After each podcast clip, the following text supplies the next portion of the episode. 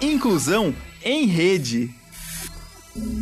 Olá, a todos e a todas, queridos amigos que nos acompanham no nosso programa Inclusão em Rede. Nós estamos aqui de volta das férias, né? Passamos o mês de janeiro em férias e estamos agora, depois do carnaval, retornando com o programa. Esse é o nosso primeiro programa do ano. E, para tanto, nós temos uma personalidade bastante importante aqui conosco, que nos honrou muito com o seu aceite do nosso convite.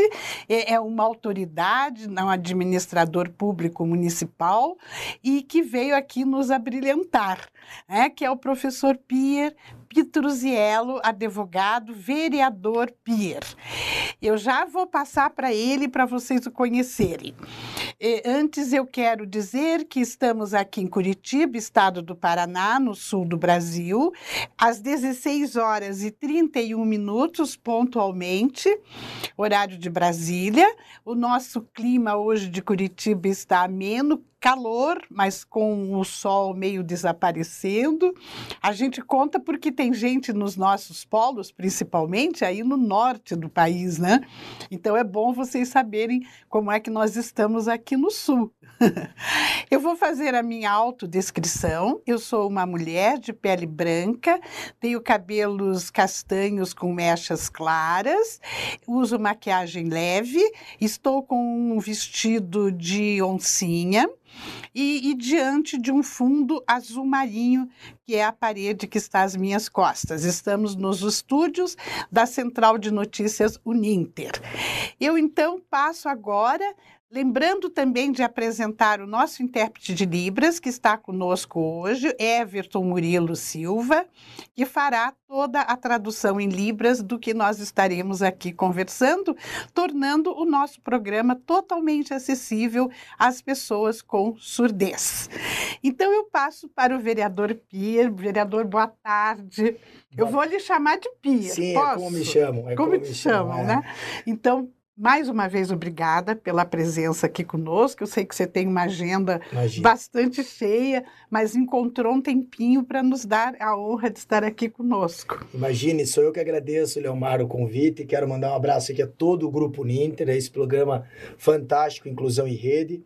Cumprimentar o Everton também, né, nosso intérprete de Libra, que faz um trabalho, eu costumo falar meio rápido, vou tentar falar mais devagar para não cansar o nosso intérprete. Cumprimentar a Bárbara também, está aqui, aqui no estúdio e fazer a minha audiodescrição também, né? Para as pessoas entenderem. Eu tenho 1,71m. Minha namorada diz que eu tenho menos, mas eu vou ficar no 1,71m. é, cabelos castanhos curtos, né? É, tô com uma roupa, uma calça jeans e também com uma camisa de botão é, com listras pretas e listras brancas finas, né? uhum. né? É, também sou um homem de pele branca. E quero agradecer esse importante convite, não é sacrifício algum vir até aqui, discutir temas de inclusão, falar um pouco da política local. Eu acho que isso é muito rico e um grupo importante como o Ninter não pode ficar de fora de discussões que eu considero muito importantes, seja com a inclusão, seja com o momento que o país atravessa. Eu acho que é sempre importante expor as nossas opiniões nesses temas tão importantes para o nosso país. Com certeza. Aproveitando aqui para avisar a todos que vocês podem fazer interações conosco pelo YouTube Rádio Uninter e pelo Facebook Rádio Uninter façam seus comentários, suas perguntas, o que vocês desejarem. E eu então começo conversando com você, Pia, sabendo um pouquinho de você. Eu sei que você fez curso de direito, que você tem uma especialização em gestão pública e direito administrativo, né, se não me engano. E você foi eleito vereador a primeira vez em 2012. Portanto, você tem três gestões já na Câmara Municipal de Curitiba. Isso é muito bom. É, eu começo a minha carreira, eu tenho, tô com 40 anos, né? Sou advogado de formação, fiz a minha faculdade na PUC, na Pontifícia Universidade uhum. Católica do Paraná, uhum. em 2006, em dois, é, perdão, em 2007 eu me formei, uhum. né? É, sempre trabalhei com a política, né? fui assessor na Assembleia Legislativa do Estado do Paraná, depois fui superintendente de regularização fundiária no governo do Beto Richa em 2010 para 12, né? Uhum. E disputei, fui também fiz a minha pós-graduação em gestão pública e direito administrativo e fui eleito em 2012 com mais de 6 mil votos quando eu tinha 29 anos de idade. Né? Uhum. Né? Então, de lá para cá, eu... Super jovem. É, eu, eu, eu não queria disputar a primeira mais jovem ainda, porque eu achava que eu ainda não estava maduro para aquele momento. Uhum. Né? E aí, quando eu cheguei nos 28, 29, tinha uma eleição em 2012, eu achei que era o momento de, de, de disputar. Uhum. No meio desse caminho, me tornei uma pessoa com deficiência também, acabei perdendo parte do meu braço esquerdo no acidente de carro né? O que fez com que tivesse na época um apelo popular muito grande, né? Uhum, sim, e claro. eu uso uma prótese no braço esquerdo. Uhum. E mas nunca me queixei, sempre fui um cara muito para frente, sempre gostei de, de sorrir e, e, olhar a vida pelo copo mais cheio do que meio mais, mais vazio. Exato. E, e aí, sim, aí trilhei a carreira política, uma coisa que eu faço com muito amor, gosto bastante. Tenho meu escritório de advocacia junto da minha família, do meu pai, onde nós atuamos ainda, uhum. né? Com uhum. menos tempo, logicamente. Claro. Mas também não deixa de ser uma fonte de renda, né? Sim. É uma complementação. Com eu certeza. faço a política realmente porque acredito numa transformação da sociedade através dela, né? Maravilha. Então é isso isso. Então, é hoje estou no meu terceiro mandato, como você mesmo disse. Isso. E nós contamos muito com você, porque o Pierre, ele trabalha muito em prol das causas, dos direitos, da luta das pessoas com deficiência. É um batalhador, ele tem essa bandeira, carrega essa bandeira. E a gente sempre que tem causas importantes que quer que sejam analisadas e, e até projetos de lei, a gente se dirige ao PIR, né? Por quem nós somos sempre muito bem recebidos. Qualquer pessoa que se dirija a ele será sempre muito bem recebida. Pia, depois do, do acidente, você se motivou a trabalhar com, com essas causas das pessoas com deficiência? Por incrível que pareça, não. Né? Eu sofri um acidente em 2006, em 2007 eu fui para a Itália, meu pai é italiano, nasceu lá. Uhum. Fiz um projeto, inclusive, que apareceu no Fantástico. Eu fui o primeiro homem do mundo a mexer uma mão biônica com o cérebro. Que um legal. trabalho fantástico foi realizado pela, pelo campus biomédico de Roma, com vários estudiosos da área, neurologistas, enfim, alguns franceses, com eletrodos alemães e tal. Mas eu não tinha pensado de atuar nessa área. O que acontece é que quando eu ganhei a eleição em 2012, eu chego na Câmara com uma visão mais do vereador comum, que é resolver a vida da comunidade. Sim. Então, resolver pequenos problemas da cidade. Né? Um síndico de determinados bairros. Uhum. Né? O que é uma tarefa que eu particularmente gosto bastante. É, gosto de cuidar da cidade, mas eu achava que o político precisava de uma causa. Nós estávamos naquele momento, inclusive, é, e se a gente pegar o estilo da política bem naquele período, teve impeachment da Dilma logo depois, uhum. é, as pessoas estavam procurando políticos com representatividade. Sim. E eu achei que a causa da pessoa com deficiência, aqui um a causa da deficiência, e fica um alerta, ela infelizmente, para os olhos da sociedade, ela não tem um apelo. Né? Uhum. Ela não te dá voto. Infelizmente. É. Ela não te dá voto, ela não tem apelo, as uhum. pessoas não estão nem aí para esse uhum. tema. Uhum. Então eu não faço a política da inclusão e das pessoas com deficiência pensando no retorno político, porque o retorno político ele é quase mínimo nesse tema, uhum. Uhum. é, se não mínimo. Né? Essa é uma dura realidade, mas é uma verdade. Uhum. Você faz porque você acredita, porque você trabalha uma inclusão e tal. Uhum. Você trabalha temas ligados às pessoas com deficiência. Uhum. Então eu levantei essa minha bandeira, surgiu aí em 2012, 2013, 2014, é, quando eu hum, praticamente despertei para um outro momento da política. Né? Sim. Não queria falar de temas só ligados ao município, também não achava que temas federais naquele momento tivessem alguma. É, como eu disse, teve impeachment da Dilma em 2014, e claro, todo mundo se posicionou e tal, mas eu fiquei falei, poxa, vamos falar de uma pauta, de uma causa que é pouco falada na sociedade. E a causa da pessoa com deficiência ainda é pouco conhecida. Verdade. Então, o meu acidente ele não me motivou a isso. Sim. Mas, logicamente, depois que eu entrei, olhei para mim mesmo e aí para outras pessoas também, e começamos a trabalhar políticas públicas em torno dessa uhum. pauta que eu gosto bastante. Uhum e que tem tido muito destaque, né? Ela, ela tem ela, o destaque, assim, eu, eu, eu, eu acho que eu me tornei conhecido politicamente como peer ligado à área da pessoa com deficiência. Exatamente. Hoje, se você perguntar é, para as pessoas que me conhecem ou aquelas que já ouviram falar e perguntarem qual tema ele, ele fala, é, aqueles que me conhecem, vão, mais de 80% vão dizer, não, ele tem a causa do autismo, ele tem a causa da inclusão, uhum. da síndrome de Down, da cegueira, uhum. da baixa visão, é, da acessibilidade, que é uma pauta, como eu disse, que eu gosto muito, porque claro. ela resolve, de fato, problemas, uhum. mesmo que ela não tenha um apelo, uhum. né? Sim. E, e também é complexo porque eu vejo várias pessoas discutindo esse tema, primeiro com pouco conhecimento e segundo com uma espécie até de demagogia por entender, ah, vou fazer o bonzinho, é, de repente é. é mais um nicho que eu vou encontrar e se discutem às vezes nem sabem muitas vezes o que estão falando. É verdade. Então eu dou um exemplo para você, Leomar, que a primeira vez que eu abordei o tema de autismo na Câmara, e talvez o meu primeiro, meu grande projeto desses 10 anos de vereador, tenha sido o diagnóstico precoce do autismo. Quando eu trouxe a lei do diagnóstico para Curitiba, fazendo com que o autismo, que ele não tem cura, apesar de ele não ter uma cura, se ele for diagnosticado precocemente, a chance da, da criança evoluir ela é muito grande se ela tiver uma intervenção rápida, uhum. uma, uma, um diagnóstico rápido. Acontece que Curitiba não tinha esse programa uhum. e nós colocamos o SUS em Curitiba. Então eu acho que quando você consegue transformar a vida, quando você consegue resolver problemas, você já deu a tua contribuição, está dando a tua contribuição.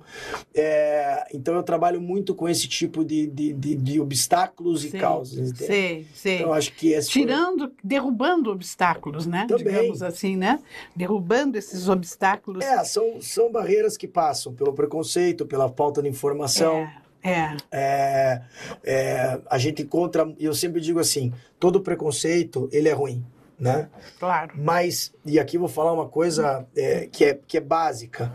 É, se você às vezes tem um, um racismo, né, uhum. como se fala muito, uhum. é, ah, teve alguém que sofreu um ato racista. Uhum. Poxa, isso é muito grave. Aliás, uhum. isso é criminoso. Sim.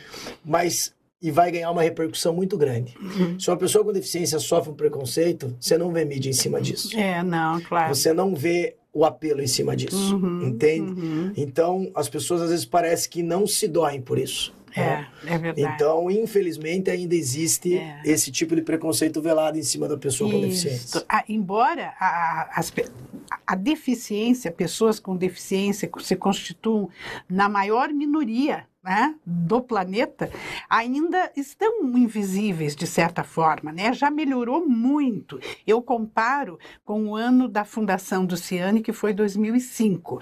Então, de lá para cá, nesses 18 anos, houve realmente um, um progresso, avançamos, mas avançamos pouco pelo que a gente gostaria que fosse, né?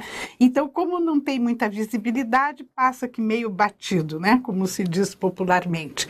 E você veja essa tua atuação em relação ao autismo, fantástica, porque o número de autistas é muito grande e cresce, né?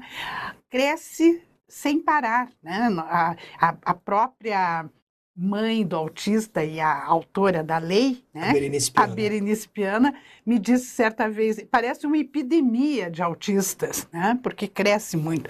Então veja quantas pessoas são beneficiadas com uma ação dessas que você trouxe para para o Paraná, para Curitiba. E que foi copiada em outros municípios também. Uhum. Nós tivemos ah, vereadores de Joinville que nos procuraram, já implementaram essa lei em Joinville. Uhum. Tivemos vereadores de municípios menores do Paraná que nos procuraram, implementaram em no Paraná. O vereador Renan Sisquim, em Pinhais, colocou essa lei em Pinhais, também uma lei copiada do nosso trabalho. Quando eu digo copiada, eu falo isso com tanto orgulho. Uhum. E não me preocupo que, que, que, que copiem, porque coisas boas podem ser e com devem certeza. ser copiadas para outros municípios. Uhum. Então, realmente foi uma lei que me deu visibilidade e eu consegui realmente, através dela, é, é, ter intervenções é, é, rápidas, uhum, né? Porque uhum. às vezes você tinha uma mãe com um filho com oito anos que não tinha um diagnóstico do seu filho. Daí, quando você vai ter a intervenção com oito, nove, dez anos, quanto mais tarde, pior é. Então, uhum. a gente facilita esse trabalho trazendo para para uma intervenção precoce. Você é muito procurado por mães, porque as mães, né, as mães são muito especiais, né? Elas são umas batalhadoras dia e noite, né, pelas crianças, pelos seus filhos que tenham alguma deficiência. Elas costumam procurar muito, muito você? Muito, é. muito. Principalmente as mães de autistas, né? Sim. Elas procuram mais, elas procuram ontem mesmo, até passei o telefone da, da Denise Moraes, que você conhece muito bem, Sim, do nosso departamento da pessoa com deficiência. É, é. Porque às vezes as pessoas querem assim, poxa, minha filha é autista, mas qual é o direito dele? Ah, então você tem que explicar que o direito dele é o mesmo de qualquer pessoa, além de que ele está inserido num quadro, no rol de pessoas com deficiência. Uhum. Durante muito tempo se negou isso. Isso. Então, a lei brasileira de inclusão, ela é uma lei muito recente, se não me engano, não lembro se 14, 15, 16, acho que 16, é a LBI. A LBI é, é, é, é acho 15, que é 15, é, é, de, de 15. Uhum. Foi lá, a 1346. É, a 1346 é, é de que, quer dizer, nós estamos falando de uma lei de oito anos. Exato, é, tudo muito dizer, recente. Sete anos, oito anos agora. Então tudo é muito recente nesse mundo, nesse universo. Então as mães e os pais procuram para entender os direitos, como podem colocar na escola, como podem trabalhar a escola regular, como é que não podem trabalhar, se põe o filho lá. E eu realmente, assim, eu sempre, eu sempre deixo aberto, eu, eu, dou uma esclarecida, mas a gente, eu acho que a gente não tem o direito de dizer o que essa família vai fazer. Você orienta, claro. você dá alguns caminhos para ela. Sim. Você vai procurar a escola tal, mas se teu filho tem um autismo muito severo, talvez colocar numa escola especial é algo que eu não sou contra. Eu também não. Entende? Então, acho assim, tem que lutar pela inclusão, tem uhum. que lutar por acessibilidade, uhum. mas tem que uhum. entender que cada pessoa é uma pessoa, uhum. né? E cada uhum. pessoa é, dita neurotípica, né? Uhum. atípica, melhor dizendo, né? É, neurotípica, Neuro, melhor dizendo, é, é uma pessoa é, eu sempre digo assim, é o cabelo castanho que você não tem. O cara podia claro. ser loiro, o outro pode ser moreno. Então, exato. É todo exato. mundo igual. Eu sempre é. tenho uma frase que eu gosto muito de usar, que é somos todos iguais dentro das nossas diferenças. Uma exato. frase que eu usei muito. É. e eu acho e que é, é verdadeira, né? É. isso mesmo. Atributos, né? Sim. O, o desembargador Ricardo Tadeu Marques Sim. da Fonseca, que é o primeiro juiz cego, cego do, Brasil, do Brasil, né? Ele costuma dizer a a minha cegueira é um atributo. Assim como eu tenho cabelos grisalhos, Com como eu tenho uh, eh, 1,80 de altura, então é, é um atributo Com e certeza. assim deve ser visto. Né? Então a gente sabe muito bem que o que causa os impedimentos não são a deficiência, mas sim o ambiente, né? a própria sociedade que cria condições adversas às diversidades. Ah, que não são nada extraordinário, tem que se respeitar as diversidades. A gente luta muito por isso na educação, né, principalmente. Você falou na Denise, a Denise já foi entrevistada aqui, acho que duas vezes, a Denise Moraes, que é a, a diretora, né, do Departamento de Direitos da Pessoa com Deficiência da Prefeitura Municipal de Curitiba. É uma grande batalhadora também, né, e trabalha com muita competência. Quando o prefeito Greca ganhou a eleição, eu fiz um único pedido para ele. Porque é curioso que naquela eleição eu estava num grupo do Gustavo Fruit. Sim. E a eleição, a política, nós estávamos em grupos diferentes. Depois o Gustavo perdeu a eleição, ficou o segundo turno Neico Greco. E eu falei: olha, eu vou te apoiar desde que nós tenhamos um departamento ligado à pessoa com deficiência. E ele foi muito bacana na época. Perguntou: olha, eu acho que é um tema interessante. Você tem algum nome para indicar? E é assim que ele ganhou, eu indiquei a Denise e ele aceitou. Que bom. Então foi uma coisa muito boa, porque claro. ela já tinha uma passagem que eu sempre digo assim, não é política, é de trabalho. De né? trabalho. Não sim. tem uma bandeira direita, esquerda, centro não, e tal. É não. uma bandeira, é uma pauta universal. Claro. Né? E o prefeito na época falou: olha, e, e ele adora ela. Então foi uma coisa curiosa, que foi uma indicação política que tinha uma ferramenta técnica por trás, porque a Denise tinha mais de 20, 30 anos de história nessa área. Uhum. E eu falei, faça um teste, traga ela que você vai adorar. Resumindo, ela está lá seis anos é, e faz um ótimo trabalho. Faz um ótimo trabalho. Pasta. E está sempre junto, né? é. né? Eu lembro de um prêmio que eu recebi da Prefeitura Municipal, de um trabalho que a gente faz aqui, com a, no, a nomeação, a premiação do professor inclusivo. E estava o prefeito, você e a Denise, né? Me Bem entregando lembrado. prêmio. Até quando a Priscila Gaspar esteve aqui, né, que era na Bem época lembrado. a secretária da, Das pessoas com deficiência do governo Bolsonaro. né? Isso, exatamente. A professora Priscila Gaspar, que é daqui também, né? Sim. Assim como a Berenice Piana, a gente tem um monte de gente importante na área da, da inclusão que é daqui do Paraná, né? São nossos conterrâneos. É verdade, é verdade. E o que que você me diz? Como é que é trabalhar com isso na Câmara, diante de outros profissionais, de outros vereadores? É, existe muita resistência? Como que é o teu, o teu Não. dia a dia nisso? Não, eu acho que, logicamente, nós temos lá 38 vereadores, né? É, cada um com o seu tema, cada um com a sua pauta, cada um com a sua ideologia. Mas é como eu disse, quando você vem com uma pauta como essa, é, a gente às vezes vê algum oportunismo em alguns momentos. Em outros, não. Em outros, a gente vê que as pessoas realmente é, se doam e também sabem que é uma pauta universal. A questão é quem trabalha realmente para incluir ou com o sentimento de piedade e coitadismo, Uhum, né? Que é um uhum. sentimento que não precisa ter para pessoa com deficiência. Exatamente. Então eu sempre digo assim, é, vamos resolver ou vamos só colocar uma plaquinha no banheiro? Uhum, Né? Nós vamos trabalhar culturalmente ou nós vamos fazer algo para ganhar o voto? uhum. E aí vamos falar a verdade. Logicamente, não são todos, mas existe uma gama de que realmente quer aquele primeiro momento para ganhar o voto. Sim. E outros que pensam, não, vamos fazer políticas públicas eficientes de construção. Né? Uhum. Então, às vezes, no afago de aparecer para mídia ou para determinado público, acabam, acabam redigindo, redigindo projetos que na prática não vão ter eficácia nenhuma. Né? E muitas Sim. vezes são retirados projetos. Eu já retirei vários projetos e de vereadores bons que aqui, já hum, sem criticar, muito pelo contrário, fizeram até com bom coração, com boa vontade, tentando resolver. Mas eu falei, olha, o que você escreveu não vai ter prática nenhuma, isso aqui vai contra a LBI, isso aqui já é ultrapassado. É aquela famosa história de ainda falar portador de deficiência. É, Quer dizer, as pessoas erram até a nomenclatura, é, né? exato, É, exato. então fique esperto porque não existe portador de deficiência, né? Pessoa com deficiência. É, não- a gente vê que não são da área, né? Não, não é da área, não é da área.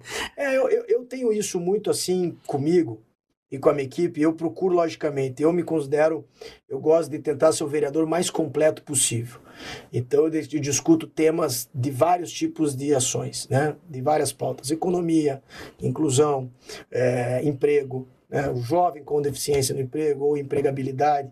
Você vai discutir o esporte, você vai discutir a saúde, você vai discutir uma série de pautas, a educação, né? É, a zeladoria urbana, tudo. Você tem, como vereador, você tem que saber minimamente um pouco de tudo, né? Uhum, Mas você tem que se aprofundar em alguns temas que você tem que ser o melhor. uhum, Né? uhum. É, você tem que saber o que você está falando. Eu fico muito feliz porque os próprios vereadores, quando tem temas como esses, me procuram. Né? Pra dizer, o que, que você acha? Como é que é e tal. E eu acho isso gostoso, porque acaba gerando até uma. uma... Eu dou o exemplo seguinte: quando eu, é, em 2013, falava de autismo, ninguém falava na Câmara de Autismo. Uhum. Hoje todo mundo fala. Uhum, Então certo. tem vários vereadores que chegaram já tentando trabalhar essa pauta também. Aham. Entende? sim. Então, assim, por quê? Porque virou. Sempre parece que virou modismo. é, Então é. tem que entender que não é, isso não é uma pauta de moda, isso é uma pauta que nós vamos trabalhar ainda ela muito longa. Ela é muito, ela é constante, ela é longa, ela demora para ser inserida de fato na sociedade, Sim. né? Então você tem que informar, tem que quebrar preconceito, tem que estudar, ver caso a caso, não é uma coisa fácil, né? Claro. Então eu acho que é, é mais ou menos um. é, é, é, eu, eu, eu- digo assim, vai ser um sonho o dia que nós não precisava, precisássemos mais, é, precisava, precisássemos mais Uhum, falar sobre esse assunto. Claro. é. Então, o dia que a gente não precisar mais falar sobre É. isso, sinal que as coisas andaram bem. Andaram, né? Mas eu tenho uma visão diferente. Eu acho que não vai acabar nunca, porque É. a inclusão é um processo, Sim, é um né? processo. Não tem um endereço fixo, né? Ela vai caminhando. Eu acredito que com a passagem do tempo vão aparecendo novos Desafios, né? novos desafios que são trazidos por novas doenças que causam deficiência. Você vê as doenças raras, Sim. né? Quantas estão aparecendo agora, um número enorme, e elas não são uma deficiência em si própria, mas elas trazem, acarretam deficiências, né, no, no desempenho daquela pessoa. Então, eu acho que a gente, e também as tecnologias assistivas avançam, né? Veja, você mesmo falou na mão biônica, Sim. né? Que coisa incrível, né? A Uhum. gente via o, aquele grande cientista, o físico quântico, que faleceu recentemente, não recordo o nome dele agora, o Também não. Stephen, era Stephen alguma coisa, que é, é, é famosíssimo, que movimentava o computador com os olhos. Ah, eu sei de quem você está falando. Sabe que não que- tinha, só ficar, ele não tinha, não mexia os pés, nem Nada, nada, só os olhos. Agora, no final da vida, só os olhos, né? Ele movimentava e com isso ele administrava o computador dele, fazia piadas, participava de uma série cômica inglesa, né? Tudo isso. Então, vai evoluindo. Então, eu acho que é um caminho esse de incluir as minorias, né? Que minorias serão essas no futuro? Algumas deixarão de ser deficiências, algumas deficiências talvez deixem de serem vistas assim, como minorias apenas e como talvez diversidades, como você referiu-se ao cabelo castanho, né? É, é isso. É. É, E a gente vai trilhando, né, Tomara. nessa caminhada que é, é- é muito difícil. A gente aqui luta muito pela questão da educação. E eu vejo que, falando-se de crianças com deficiência, a, a questão educacional é muito séria, né? Escolas que sejam inclusivas. Você disse que mães procuram pedindo orientações. Há nessa tua vivência prática muitas dificuldades em relação às escolas? Com certeza existem. Se eu falasse que não existem, eu estaria mentindo. Logicamente que o município de Curitiba, diferente de outros municípios, avançou muito. Ele é muito melhor de comparados a municípios da região metropolitana e outros municípios pelo Paraná e pelo Brasil afora. Mas nós temos muito que avançar também. Uhum, O problema é que começa a crescer a quantidade de alunos dentro do espectro, Uhum, os professores não estão preparados na sua maioria, uhum. É, e não é culpa deles, né? é culpa de um processo, quer dizer, eles precisam Sim. estar preparados para acolher, para receber, para entender de fato como esse processo funciona. É, os tutores, os acadêmicos, seja lá quem cuidar do filho, e aí tem uma discussão muito aprofundada de que tem mães que querem, mães que não querem. É, isso é complexo, porque às vezes o filho nem precisa, mas a mãe acha que precisa, e aí você acha que atrapalha o desenvolvimento do teu filho. E como eu digo, cada criança é cada uma. Cada então caso tem, é um caso. Cada caso é um caso. Meu filho, por exemplo, é diagnosticado com TDAH e ele teve, durante um tempo, um ano na escola, ele ficou com uma tutora, que eu acho que muitas vezes atrapalhou. Né? Então, por quê? Ele era mais uma espécie para proteger as outras crianças dele, não sair muitas vezes nervoso impulsivo, né? Do que de fato algo bom para ele. Tanto que esse ano eu falei: não quero, não vai ter, e, e não é mais caso de ter, já amadureceu, já está melhor e tal. Uhum, Então, esse debate ele é muito complexo porque depende muito de que tipo de criança nós estamos falando. Então, na Uhum. educação é, como um todo, a gente percebe que existem bons profissionais com, com, com qualificados que querem resolver, mas aí existe uma série de outros problemas, que são os números, por exemplo, não pode colocar, eu acho que é complexo você colocar 10 crianças numa sala com autismo e Uhum. uma professora. Exato. Não adianta negar que isso é, é fácil. Não, Não é não fácil. seria. A gente tem que encarar o problema com, com realidade, Sim. né? Mesmo porque não seriam 10 autistas padrão, que Dez não autistas- existe. Exatamente, exatamente. E aí nós vamos ter o autista mais severo, o autista que não é severo. Então vão ser várias especificações, né? Uhum. Então você tem que preparar essa, essa, essa professora, ter um ambiente escolar com que a criança se sinta feliz, com que ela se sinta acolhida, com que ela saiba, que as crianças entendam que ela tem um transtorno do autismo, mas ela é uma criança assim como ela, Uhum. que ela tem que ser respeitada como ela é, entendeu? Que ela tem que ser acolhida, ela deve ser acolhida, ela vai ter ali a diferença dela, talvez ela fique mais introspectiva. Como eu sempre disse, vão ter crianças introspectivas que não têm autismo, Claro. entendeu? Então não é, não é por aí, né? Ah, exato. O caminho não é se rebelar. O caminho é Sim. com calma, com cautela, mas pre- preparar esse professor, Uhum. preparar essa diretora para que ela acolha. né? Ela precisa de incentivo, ela precisa de curso, ela precisa de Sim, preparo. precisa. Senão, com todo respeito, coitada da professora, É, entendeu? Senão vai exato. estourar tudo dentro da professora e dizer que, É. que, tão, que não estão preparados. É, né? é. Então, acho que não é esse o caminho Uhum, também. Então, acho que uhum. preparar, incluir, é, é, é, com esse respeito, né? Mas é, é possível, Uhum. é possível. É uma missão muito possível de acontecer. Sim, e vamos, né?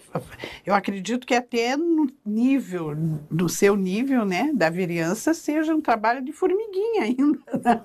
A gente tem um bom diálogo, né, Leomar, ali com a secretária Maria Silvia, com a Gislaine Budel, que você conhece muito bem no Isso, Departamento de isso. Inclusão. Aham. É, logicamente, em alguns momentos temos opiniões distintas em vários temas, mas é, é, é claro que são pessoas que estão imbuídas de resolver esses problemas, Sim, de melhorar essa qualidade Claro. do ensino, claro. porque Curitiba também quer ser destaque dentro do ensino inclusivo, né? Uhum. Nós temos lá o CETEA, que é o Centro é, de Tratamento né, para as crianças com autismo, como se fosse uma, uma, um contraturno, onde a criança se desenvolve ainda mais, Sim, né? Porque essa sim, criança também precisa se desenvolver, Claro. né? Ela precisa tentar acompanhar o conteúdo, né? É. Então, eu acho que eh, o departamento de AE, que é o nosso departamento de inclusão, funciona bem, né? São meninas que amam, que, meninas e meninos que amam o que fazem, Uhum. né? Isso dentro da Câmara? Não, isso dentro da prefeitura. Da né? prefeitura, É, a prefeitura certo. tem um departamento chamado DI, é DIAEE, né? É, é o departamento é, de inclusão, eu não lembro o que que é, é especial, alguma coisa. Agora eu me Certo. fugi um pouco assim. Aham. Talvez a Thay depois ali. Alunos, talvez? Não. Não, ele, ele, é o departamento que cuida exclusivamente da inclusão Certo. dentro da educação. Então, se Certo. teu filho tem um tipo de deficiência e a- ele vai passar pela entrevista, a mãe vai lá, vai explicar, a diretora vai ver a especificidade, a especificidade desse aluno, vai ver o que ele está precisando, entendeu? Para daí esse departamento ver se ela precisa de um tutor, entendeu? Interessante. Porque é, é muito bom. Eu, sinceramente, não conhecia. É, é bacana. Tá lá na- É. tá no edifício Delta. Qual o- é o edifício? Lá dela? no, na João Galberto, onde fica a Secretaria de Educação. Sei, ali perto do Colégio Estadual. Eu prefiro dizer que é perto do Couto Pereira, né? Que é o estádio do meu time, né? É, do, do, do, do Coxa. Também. É, é bem pertinho ali do estadual e do Couto Pereira. Uhum. Mas esse DIAE, esse, esse, esse departamento de inclusão, ele tem nas 10 regionais. Então ele tem no Tatuquara, ele tem no Boa Vista, ele tem na SIC, ele tem na Matriz, ele tem no Cajuru. Então nas 10 regionais da cidade tem esse departamento de inclusão, né? É, pra- DAE. D-A-E-E. D-A-E-E. É, até depois Olha que, que bom, o que né? é. A gente poder. É Departamento de Inclusão, Assistência Especial, é, a escola. espe- é, eu não lembro bem o que são, mas funciona muito bem. É, e é muito bom a gente poder dar essa notícia, essa informação, né? Às pessoas, às mães principalmente, que precisam de atendimentos diferenciados e precisam de uma orientação de diagnósticos precoces e tudo mais, procurar esse DIA, D-A-E-E. D-A-E-E, D-I-A-E-E Isso. da Prefeitura Municipal, que existe nas nove regionais. Dez regionais. Dez regionais. Existe nas dez regionais e a, a sede, digamos, fica ali no prédio Delta, né? No Edifício Delta. que fica próximo ao Colégio Estadual e ao Couto Pereira. É, isso aí. Não vai esquecer. Para os coxas. É, é. Para não? os coxas interessa isso.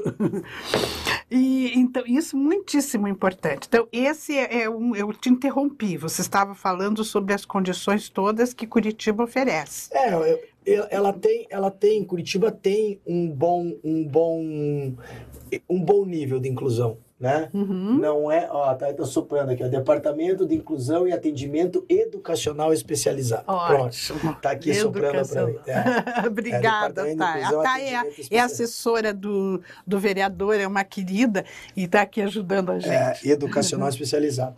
É, eu acho que são coisas que funcionam, podem melhorar e serem aprimoradas. E não dependem só de recurso, depende de uma questão filosófica, Uhum. né? Uhum. É um trabalho filosófico, um trabalho de, de, de, de, de métrica, de método. Ele não é só recurso, né? Uhum. Então, eu lembro, por exemplo, quando nós tínhamos os tutores na prefeitura. Uhum. Esse foi um assunto muito polêmico, porque o Ministério Público intimou a prefeitura a voltar com os tutores, né? Uhum. E aí nós tínhamos, tipo assim, 100 tutores, 70 tutores para mais de 500 crianças. Uhum. É, hoje nós temos quase 2 mil crianças com deficiência na rede, 2.300 mais ou menos. E mais de 900 têm um profissional acompanhando elas. Não são para todas, ainda falta para todas. A prefeitura chama. E aí tem o debate: se tem que ser. Porque na lei diz que tem que ser um profissional especializado. Só que é claro, esse- a complexidade está em você entender quem vai atender teu filho, né? Então a prefeitura fez um trabalho com o acadêmico das universidades. Esse acadêmico de pedagogia vai e faz o trabalho junto com o teu filho. E aí tem um debate que é o seguinte: é esse acadêmico está preparado ou não? Uhum. Ele vai gerar um vínculo com o teu filho e depois ele vai sair? Mas será que para o teu filho não é melhor também não gerar tanto vínculo? Entende? Uhum. Porque é isso que eu digo, são questões que não têm respostas. Não. Eu só acredito em práticas baseadas em evidências, Sim, né? sim. É, se discute muitos temas, mas como é nos Estados Unidos, só se discute o que tem uma evidência, Uhum. né? Uhum. Prática baseada em evidência. Falo muito com a Elise do Certo. ICOPROD sobre isso, Certo. é, que é você trazer pra, pra- nós trouxemos, por exemplo, dos Estados Unidos, um programa chamado CST, que é um programa que capacita, aliás, foi a primeira, é a única cidade do Brasil que tem esse programa. Foi uma, um trabalho meu e da Elise do Ico Project, a quem eu tenho um carinho muito grande, a Elise Matos, uma pessoa fenomenal. Esse programa basicamente é o seguinte, ele capacita a rede em torno para lidar com a criança, com a pessoa. Maravilha. Então, é, é, é uma coisa gratuita. Eles usam o sistema da prefeitura de saúde, os profissionais da saúde da prefeitura que explicam e vão disseminando isso, Uhum. para que enquanto teu filho na rede pública às vezes aguarda um tratamento, as a mãe em casa, a avó, já saibam como lidar com a criança para ela evoluir, Uhum. porque ela também pode evoluir dentro de casa. Ela não vai evoluir só dentro de uma escola. Lógico. Ela fica quatro, cinco horas numa escola. E os Uhum. outros cinco, seis, sete, oito, nove horas fica onde? Ela fica em casa. Sim. Ela fica em algum lugar. de- Então, é importante que no ambiente também de casa as pessoas, a família saiba lidar com essa criança para que ela evolua lá dentro. Claro. A ela falar, se comunicar, entendeu? A Uhum, entender, a interagir. uhum, Tudo isso é uhum. importante. Então, esse, esse, esse, pra você ter uma ideia, esse programa, ele foi considerado um dos melhores programas, inclusive pela ONU. Que Nós maravilha. estivemos em Nova York, na Biblioteca Pública de Nova York, na conferência da ONU. Eu estive com a Elise Matos em, com a pandemia, me deixou um pouco, não lembro que anos, foi 2019, acho, ou 20. Aham. 19, 20, ou até 21, acho Uhum. que 20.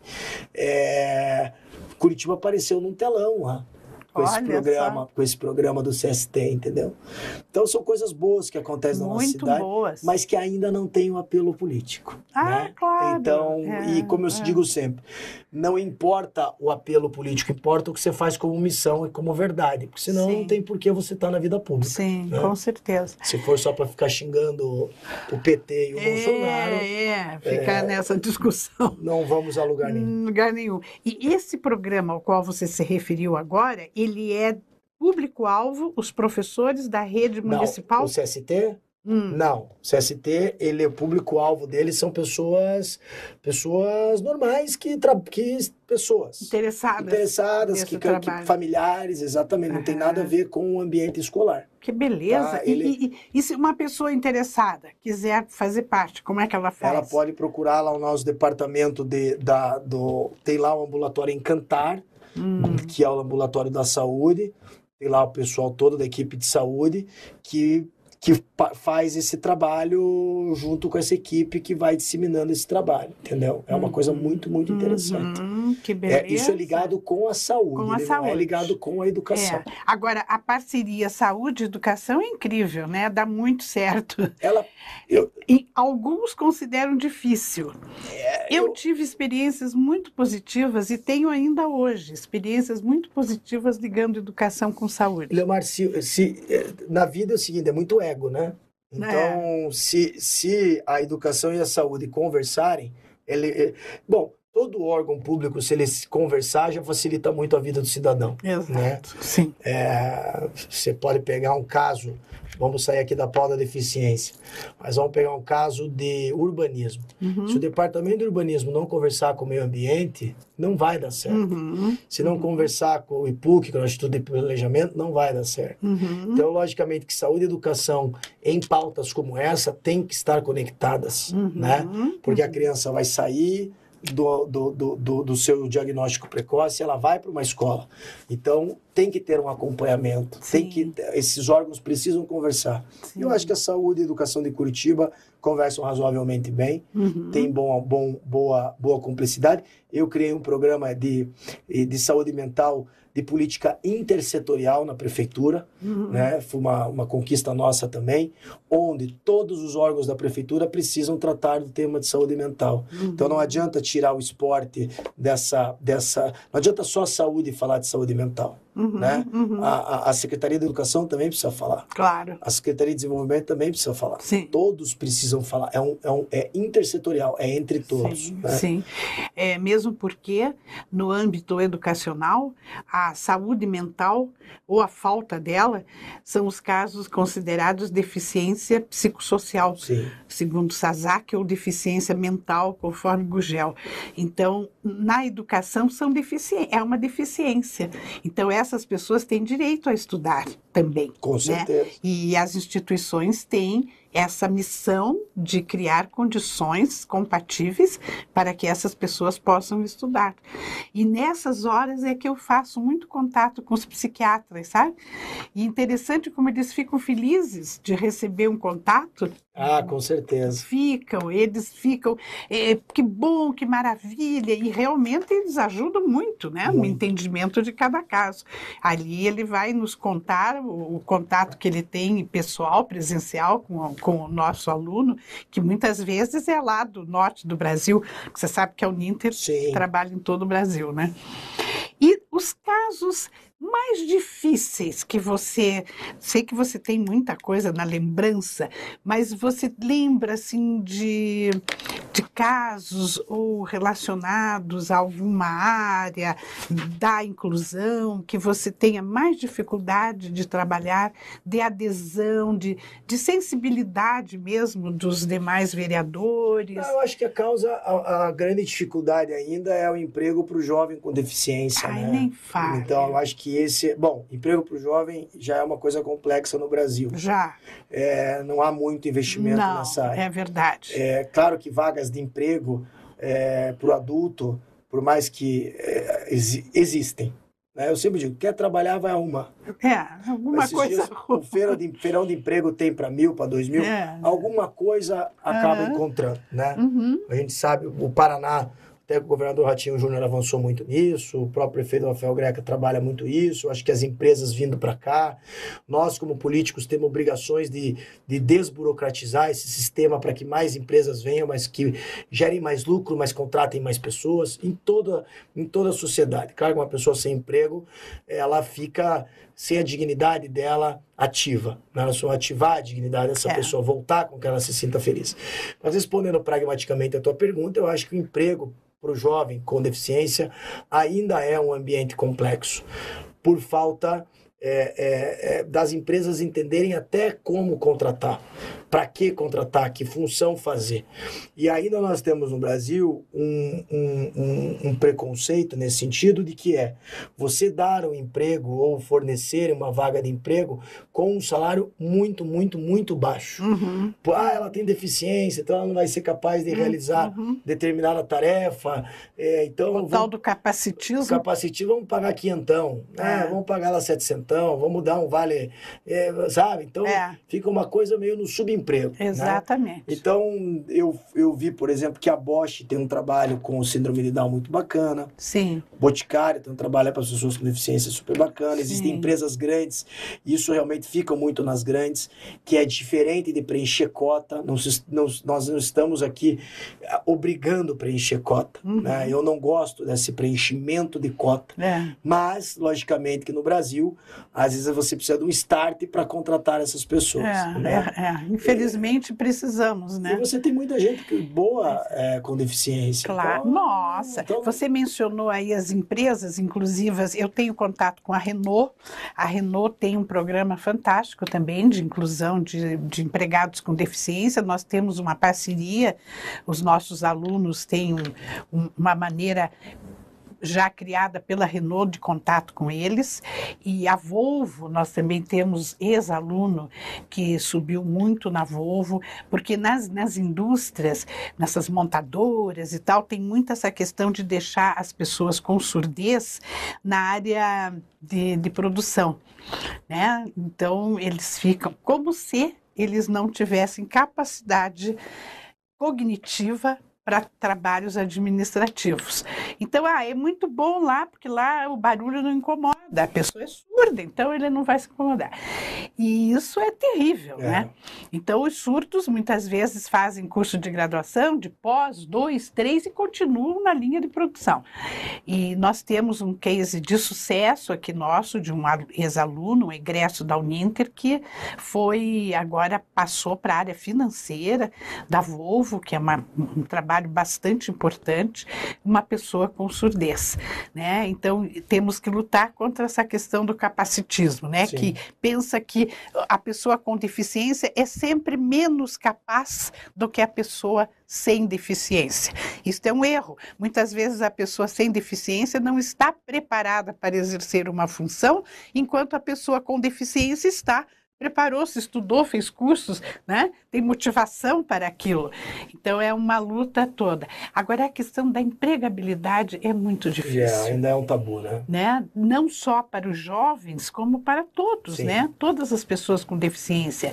E, e a lei de cotas, né? Completamos, acho que 22 anos, né, de desrespeito à lei de cotas, porque as empresas, infelizmente, acham jeitos de cumprir a lei de cotas que não seja a realidade do emprego para a pessoa com É, deficiência é. né?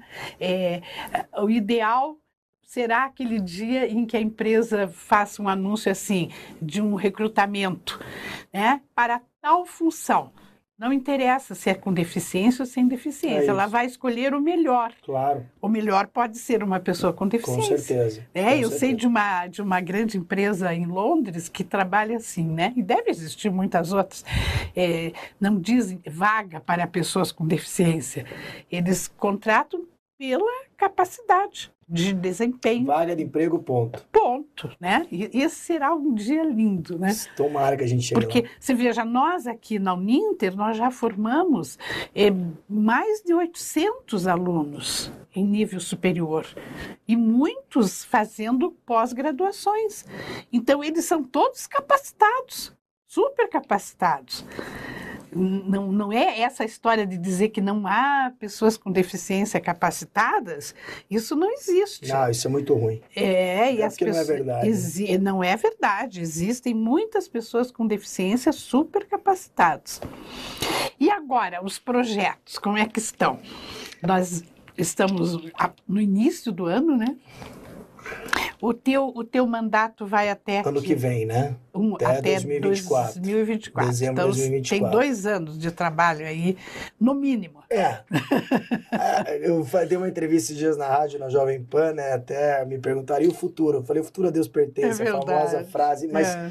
veja, eu estou preparado para qualquer missão é, dentro da esfera política. Né? Eu fui candidato a deputado federal, não tive a oportunidade de vencer a eleição.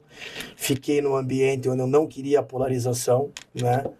Sempre tive uma visão de não radicalismo, né? É, declarei publicamente de que eu não votaria no presidente Lula, né? Isso era uma opinião minha, mas fiz críticas ao presidente Bolsonaro, né? E isso tem um efeito. Por que, que tem um efeito? Tem um efeito porque quando você não compra a ideia, a cartilha toda, você é taxado de um lado ou do outro. Então você tem que comprar a cartilha toda. Parece que você não pode ter uma opinião. Pode dizer, ó, nisso eu concordo, nisso eu não concordo. Então vamos comprar a cartilha inteira. E eu não comprei cartilha inteira de nenhum dos dois e não compraria a cartilha inteira de nenhum dos dois. É, isso teve um, res, um retorno na eleição, né? A maioria dos extremistas ganhou a eleição, dando um lado quando outro, né? E eu aceito o resultado da urna. Acho que é, esse realmente é o processo democrático, apesar de ter feito uma linda votação, principalmente em Curitiba, com aproximadamente 20 mil votos. Sim, parabéns é, por isso. E acho que é uma votação em Curitiba muito significativa, porque aqui é muito difícil fazer voto. É, mas eu não quis entrar na polarização mesmo sabendo de que lado, em teoria, eu, queria, eu não queria estar, uhum, né? Uhum. onde não estou. Uhum. Mas, e aí são coisas complexas, porque a gente perde uma eleição, você tem que se restabelecer, mas você não pode perder as suas convicções, né? Você não pode, para ganhar voto, de repente é, sair falando qualquer coisa, atacando todo mundo. Sim. Então, eu, eu, quando eu digo que eu estou pronto, eu estou pronto para uma eleição de prefeito em Curitiba, eu estou pronto para uma eleição de vice-prefeito em Curitiba, estou pronto para ser vereador novamente, né? Uhum. Conheço a cidade de Cabo a Rabo, entendo dos problemas de Curitiba, né? É, como eu disse, são 10 anos já como vereador. Conheço desde questões ambientais que a cidade precisa, desde questões humanitárias que, questões que a cidade precisa, do morador de rua ao porteiro do prédio, a qualquer coisa que envolva a cidade, a gente pode discutir. Uhum. Da trincheira A, trincheira B, das uhum. obras estruturantes e tal. Então, assim, eu me sinto preparado para novos desafios, né? Logicamente, para você ter um novo desafio, você depende de uma série de circunstâncias políticas, questões partidárias, né, questões que passam por entendimentos de grupos políticos, né? É, onde estaremos, onde não estaremos. Uhum. O prefeito Greca termina a gestão ano que vem. Uhum. Uma gestão que eu liderei durante seis anos. Foi, né? É, hoje eu não sou mais líder do prefeito. Uhum. Acabei saindo através de pedido meu para ele, porque achava que precisava, eu precisava me, me reciclar né? oxigenar o meu mandato e dar a oportunidade também para outro, né? para que outro ocupasse essa missão. Uhum. E uma função de líder do governo, ela te traz muito desgaste. Né? Sim. Então, te traz coisas boas, te abre portas, mas te traz muito desgaste. Mas, como eu disse, eu não estou preocupado com desgaste ou não desgaste. É uma opção minha pessoal. Estou com dois filhos pequenos também gêmeos, oito anos. Uhum. É, um menino e uma menina. Que lindo. É, são duas figuras que eu quero estar mais perto também. Claro. Acho que é um momento importante da infância deles. E a liderança do governo te toma este tempo. Né? Então eu segunda, terça e quarta, principalmente quinta-feira, eu tenho que estar focado em projetos do governo. Uhum. Né? Então eu tenho, eu não sou um cara que eu não gosto de ler o que vai acontecer. Então a gente tem que aprimorar, tem que articular, tem que, né? Isso demanda tempo. Né? E aí cuidar também do meu eleitor, cuidar da minha pauta. É. Então, às vezes, para você fazer tudo isso junto e além de tudo cuidar da família, você tem, né, você tem que fazer algumas opções. Eu não sou apegado a cargo.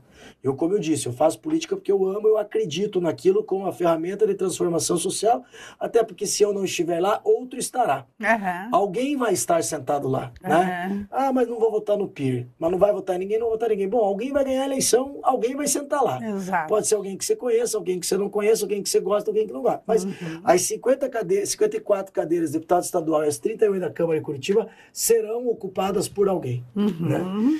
Então, respondendo, acho que eu estou preparado para novos desafios. É, logicamente, a gente vai consultar a base política, os nossos eleitores, as nossas causas. É, se for para para uma, uma candidatura majoritária, nós também estamos prontos. É, tenho esse desejo público né, de ser prefeito da capital. É, que maravilha! Acho que é um sonho de qualquer. Coisa boa de se ouvir. Ah, eu, eu, eu acho que é um. Eu, veja, é um desejo, é um desejo. Você não pode se colocar como tal.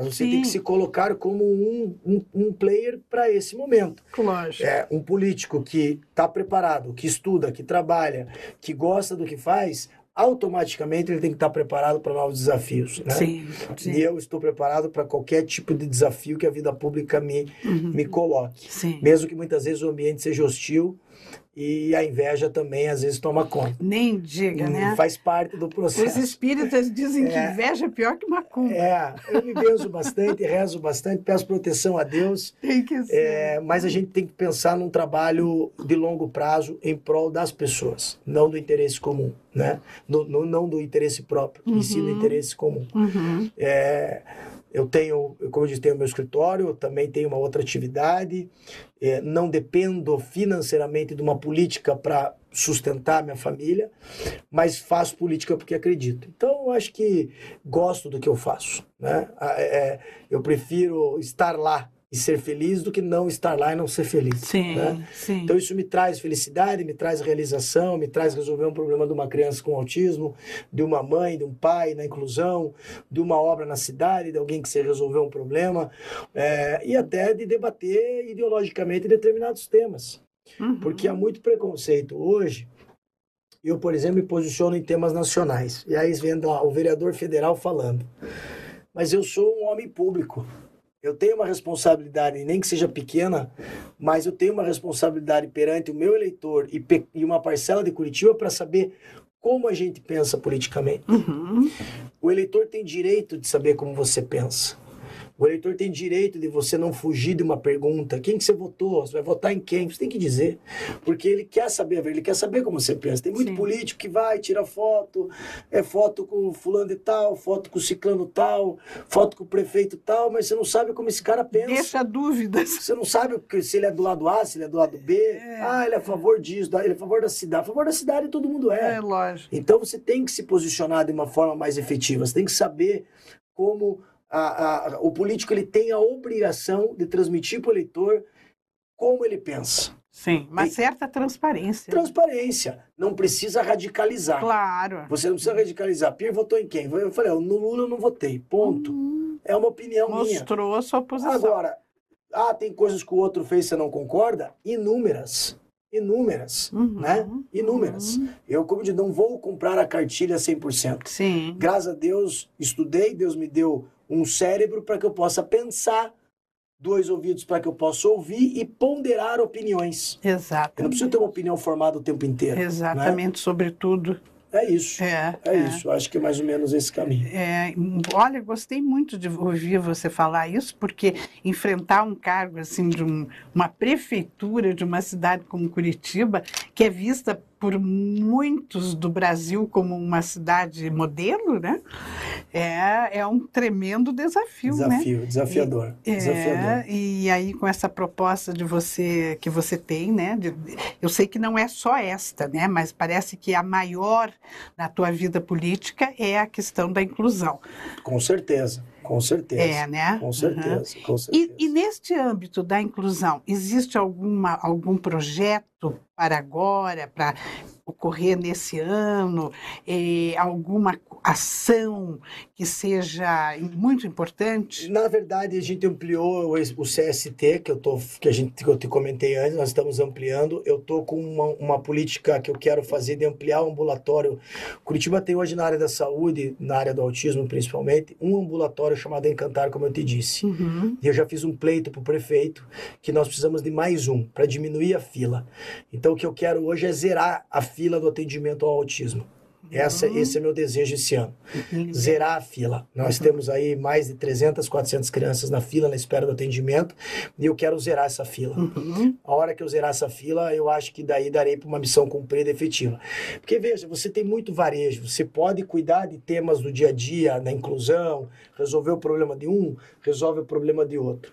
Mas você tem que pensar em algo macro para resolver o problema de uma grande parcela. Claro. Né? Uhum. Então, na educação, nós temos um diálogo permanente com a Secretaria de Educação para a contratação de mais pessoas para cuidar dessas crianças. Sim. Também é um desafio, mas não depende do peer tão Uhum. somente. Ele depende, somente. entende? Ele não depende só de mim. Não é uma coisa que o peer não resolveu. E aí tem uma diferença muito entre o executivo e o legislativo. Uhum. O legislativo ele fica muitas vezes reativo. Uhum. Né? Ele não executa, ele reage. Uhum. Então, ele reage através de legislação, ele reage através de ações, através de falas, de discussões e tal. Mas ele precisa também ter um protagonismo de execução. E essa execução ela só sai se você tiver uma aliança com determinado governo. Se você tiver ao lado, senão ela não vai acontecer. Sim, ela sim. não vai acontecer. Sim, é isso é realista. É realista. Isso não, é. esqueça. Não, é. não, não, se você é oposição ao prefeito de Curitiba, ele não vai fazer o que, você, o a tua ideia. Ele vai pegar a ideia tua e vai executar. Exato. Não estou falando do Greco aqui pessoalmente, estou falando de qualquer sim, prefeito. Sim. Mas eu acho que realmente é, que é um prefeito que gosta de trabalhar a inclusão também. Ele, ele entende, aprendeu muito nesses últimos anos com a Denise a trabalhar esse tema também. Então, assim, nós temos um avanço no paradesporto, por exemplo. Nós fizemos a Copa Down, nós fizemos a Copa Autismo, nós estamos trabalhando a, a, o esporte para as pessoas com deficiência. O, fizemos agora, junto com o secretário de esporte, Pijac, e com o prefeito Rafael Greca, o novo ginásio lá no, na, na Vila Oficinas, perto do Cajuru, uhum. onde nós vai ser um centro de treinamento para para-atletas. Que beleza. Então, são coisas que é, têm uma dimensão importante para um determinado setor da sociedade, e que eu considero realmente que faz a diferença na vida das pessoas. Com certeza, imagina, né? O, o para-atleta, a gente tem mais medalhas de ouro no, nas Paralimpíadas que, que, nas né? Olimpíadas, é, né? É. Isso precisa ser. Inclusive, é um bom canal de visibilidade para as pessoas com deficiência, porque eu vejo pessoas que se interessam em assistir Paralimpíadas que não se interessavam por, pelas questões da deficiência, mas no esporte isso as atrai. Com então certeza. a gente tem aí um canal bacana, né? Com certeza, muito importante. Pierre, eu adorei conversar com Obrigado. você. A pena que nosso tempo esgotou. Passa mas, rápido. Passa rápido, mas eu fico muito grata pela presença, por essa honra que você nos deu. E quero deixar aqui o, o nosso nossa, nossa imagem e sou à tua disposição para você fazer as considerações finais e deixar os seus contatos, tá? Para que todos que querem conversar com você consigam. Obrigado, Leomar. Quero te agradecer de coração pela gentileza do Imagina. convite. Para mim foi uma alegria estar aqui. Cumprimentar Obrigada. a Bárbara também, que está no estúdio, como já cumprimentei. O Everton, nosso querido intérprete de Libra.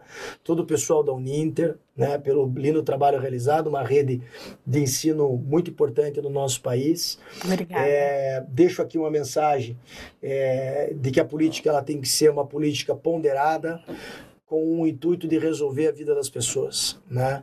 É, longe do extremismo. O extremismo de ambos os lados ele é prejudicial as pessoas.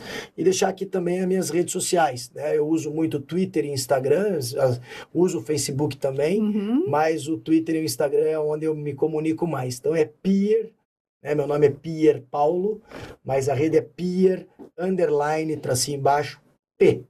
Pier, underline, P. Seja no Twitter, seja também no Instagram. E o telefone, para quem quiser lá no gabinete, é o 3350 4656, o nosso telefone 3350 4656. Nós estamos ali com a equipe dispostos a atender toda a população de Curitiba. Que bacana. Obrigado. Imagina. Obrigada mais uma vez. E eu agradeço a todos que nos acompanharam até agora. Esse programa fica disponível no YouTube e no Facebook para aqueles que quiserem assisti-lo depois e para vocês dizerem isso aos seus amigos que podem nos assistir, assistir esse programa que ele estará disponível. Então eu me despeço aqui e aproveito para convidá-lo para o próximo programa Inclusão em Rede na próxima sexta-feira no mesmo horário das 16 horas e 30. Um bom fim de semana a todos, um fim de semana abençoado. Fiquem com Deus. Um grande abraço. Tchau. Inclusão em rede.